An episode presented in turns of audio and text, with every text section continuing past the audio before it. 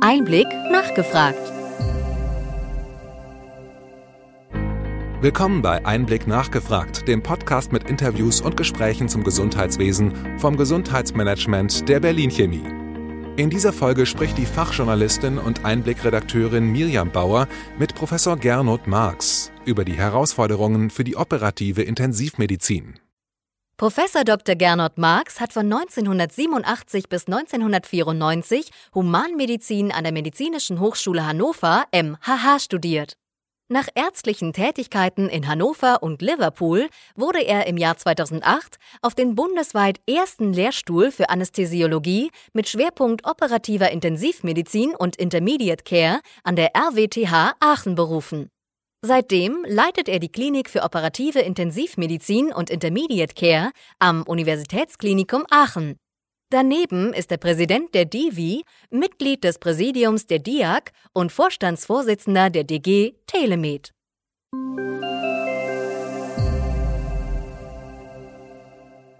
Professor Marx, Sie haben schon sehr früh mit telemedizinischen Aktivitäten gestartet.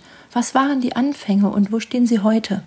Wir haben im Jahre 2012 mit einem Pilotprojekten angefangen. Das waren äh, zwei Krankenhäuser in der Nähe von Aachen, zwei kleine äh, Regelversorgungskrankenhäuser und unser Zentrum. Das war eine äh, Förderung vom Land NRW und dort haben wir das erste Mal Teleintensivmedizin aufgebaut, haben gesehen, ob es technisch funktioniert, ob es ähm, akzeptiert wird von den Kolleginnen und Kollegen und auch den Patienten respektive deren Angehörigen. Und äh, dann haben wir auch gesehen, ob es eben einen Effekt hat auf die Versorgung. Und äh, das hat, war tatsächlich der Fall. Und deswegen haben wir dann von dort aus weitergemacht und das nächste große Projekt war dann Telnet NRW, was vom Innovationsfondsausschuss äh, gefördert wurde. Dort haben wir einen sehr großen NRW-Verbund gebildet, Uniklinik Aachen und Münster, 17 äh, äh, Krankenhäuser der Regelversorgung und über 100 Arztpraxen. Also es war ein sektorenübergreifendes Projekt. Die Themen waren wiederum Intensivmedizin und Infektiologie. Und das Ziel war, auf der einen Seite wollten wir sehen, ob es möglich ist, ein digital unterstütztes sektorenübergreifendes Versorgungsnetzwerk aufzubauen. Und zum Zweiten wollten wir sehen, ob durch die 24-stündige zur Verfügungstellung von Expertise, äh, von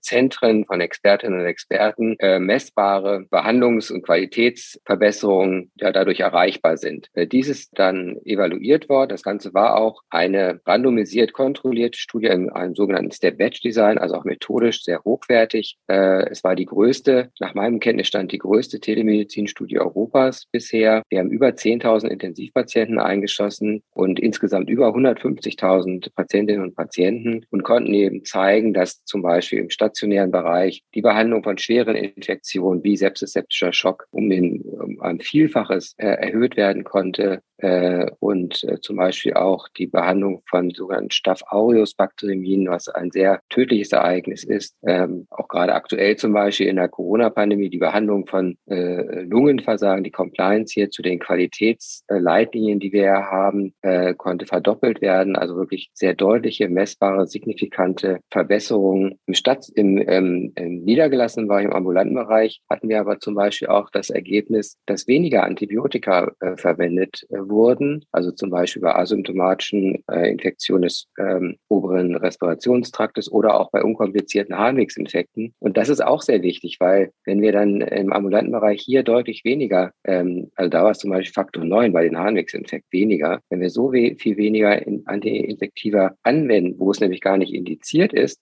dann haben wir auch weniger oder wesentlich später dann die Gefahr der Resistenzen und haben diese wirksame Medikament, die Antibiotika eben noch länger für Infektionen zur Verfügung, wo wir sie dann brauchen. Also summa summarum wirklich ein besonders umfangreiches, äh, ja auch sehr hoch gefördertes Projekt. Ähm, also es war mit 20, mit knapp 20 Millionen gefördert worden und äh, wir haben hier dieses Netzwerk errichten können. Wir konnten wirklich äh, messbares Verbesserung der Versorgung für die Patienten erreichen. Also eine wirklich sehr erfolgreiche Studie, die wir jetzt gerade publiziert haben in einem internationalen englischsprachigen Journal mit einem sogenannten Peer-Review-Verfahren, wo wir, äh, wo externe unabhängige Gutachter sich das alles in Ruhe anschauen und äh, dann entsprechend äh, auch zur Publikation dann äh, genehmigt haben. Äh, zusätzlich hat äh, dieses Projekt auch bereits letztes Jahr den äh, Deutschen Preis für Patientensicherheit gewonnen, ist auch vom GBA, also vom Innovationsfondsausschuss zur Verstetigung empfohlen worden und ist jetzt gerade in den Gremien des GBA, wo es eben entsprechend dann weiter verhandelt, respektive äh, die Möglichkeiten der Verstetigung gerade ähm, eruiert werden.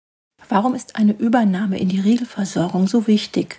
Also wir sehen ja, also Mediziner wollen ja immer letztendlich natürlich die Versorgung der Patientinnen und Patienten verbessern. Und dafür braucht man, was wir dann so Evidenz nennen, also in so methodisch hochwertigen Studien tatsächlich untersuchen, ob durch diese Maßnahme, in diesem Falle telemedizinische zur Verfügung stellen von Expertise, tatsächlich dieses erreicht werden kann. Wenn das der Fall ist, dann ist es auch wichtig, dass man das dann eben nicht nur in einer Region, in einem Projekt, das den Menschen zur Verfügung stellt. Warum sollten dann andere Patienten in anderen Bundesländern zum Beispiel auf diese Vorteile verzichten. Das ist ethisch relativ schwierig zu rechtfertigen. Und wir sehen in der Telemedizin eigentlich seit ja jetzt 15 Jahren, fast 20 Jahren in Deutschland sehr viele positive große Studien, aber diese Überführung in die Regelversorgung findet im Moment eigentlich nur bei den neurologischen Kollegen und Schlaganfallnetzwerken statt. Und das beginnt jetzt bei den Kardiologen, aber im, im großen Umfang noch nicht. Warum ist das wichtig? Äh, Telemedizin kostet eben zusätzliche personelle Ressourcen. Intensivmedizin zum Beispiel brauchen sie 24 Stunden sieben Abdeckung. Das ist noch ein Sonderfall, weil ja Menschen auch Samstagnacht um zwei schwer krank werden und dann äh, diese Hilfe notwendig ist. Und das ist eben schon teuer vergleichsweise. Das kann man nicht nur so nebenbei machen. Also das ist auch ein Resultat unserer Studien. Das ist nichts für nebenbei. Das passiert nicht von alleine. Auch diese Netzwerke, die, um die muss man sich kümmern, die muss man organisieren. Das ist ein doch deutlicher Aufwand. Aber er bringt ja eben auch etwas. Also das ist ja nicht, weil es nice to have ist oder weil es schöne neue Technologie ist äh, und man modern sein möchte, und, äh, sondern diese Innovationen haben wirklich einen messbaren Unterschied gemacht für die Patienten. Und deswegen ist es so wichtig, es allen zur Verfügung zu stellen und ihnen damit eben, äh, das ist die Grundvoraussetzung für diese Regelversorgung. Wo stehen Sie heute bei weiteren telemedizinischen Lösungen und was sind Ihre Ziele für die nächsten Jahre? Ja, wir sind ja gerade aufgrund der Corona-Pandemie, äh, haben wir ähm, ja jetzt vor knapp zwei Jahren, äh, äh, im März 2020, äh, also wir heißt in diesem Falle Uniklinik Aachen und Uniklinik Münster, gemeinsam haben wir uns an die Landesregierung gewendet. Sie erinnern sich an diese schrecklichen Bilder aus Norditalien ähm, und äh, das wollten wir hier in Deutschland natürlich verhindern. Ähm, und wir wussten ja nicht so ganz genau, was auf uns zukommt. Wir haben wirklich mit einer Riesenwelle von schwerstkranken Patienten, die wir normalerweise in Unikliniken oder großen Maximalversorgungen behandeln. Ähm, wir sind davon ausgegangen, dass wir zum Beispiel in NRW wirklich alle 5.500 Intensivbetten benötigen, jede Beatmungsmaschine. Und ähm, äh, hier war eben dann die Idee, die Erkenntnisse, die wir aus Telnet gerade ja gewonnen hatten, dann allen zur Verfügung zu stellen und äh, eben diese schwerkranken Patienten auch gemeinsam dann äh, auch in den Häusern der Grund- und Regelversorgung zu versorgen. Und ähm, das fand die Landesregierung äh, wirklich besonders gut, hat das auch unterstützt. Und wir haben inzwischen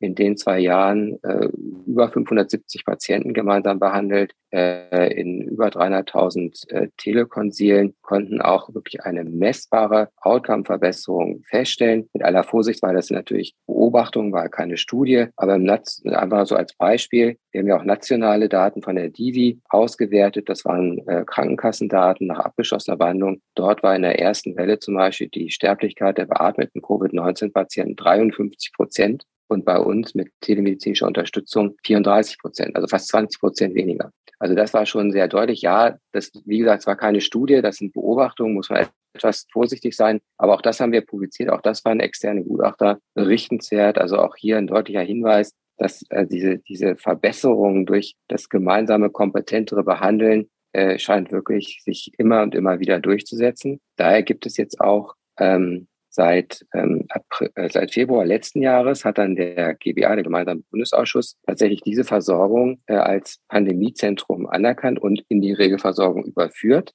Äh, das ist dann, war erst bis Ende letzten Jahres terminiert, ist jetzt bis zum März und wird gerade verhandelt, ob es nochmal ähm, verlängert wird. Und ähm, seitens der Divi, seitens der Intensivmedizin, nicht nur der Divi, aller Fachgesellschaften, wir denken, diese Form der Netzwerkzusammenarbeit und auch der, der digitalen Telemedizin-Unterstützung ist ein wesentlicher Pfeiler für die Entwicklung und Qualitätsverbesserung der intensivmedizinischen Versorgung. Wie wichtig das ist, haben inzwischen ja, glaube ich, alle Bürgerinnen und Bürger gelernt in der Corona-Pandemie. Und wir wollen alle zusammen, die unter Führung der Divi, aber auch alle anderen Fachgesellschaften, wollen solche GBA-Zentren für Intensivmedizin. Das ist unser erklärtes Ziel. Und dafür arbeiten wir gerade sehr intensiv.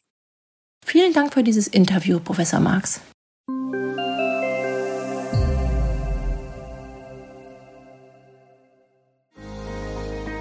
Wir hoffen, dass Ihnen diese Ausgabe von Einblick nachgefragt gefallen hat. Bitte schicken Sie uns gerne Anregungen und Fragen an gesundheitsmanagement at berlin-chemie.de.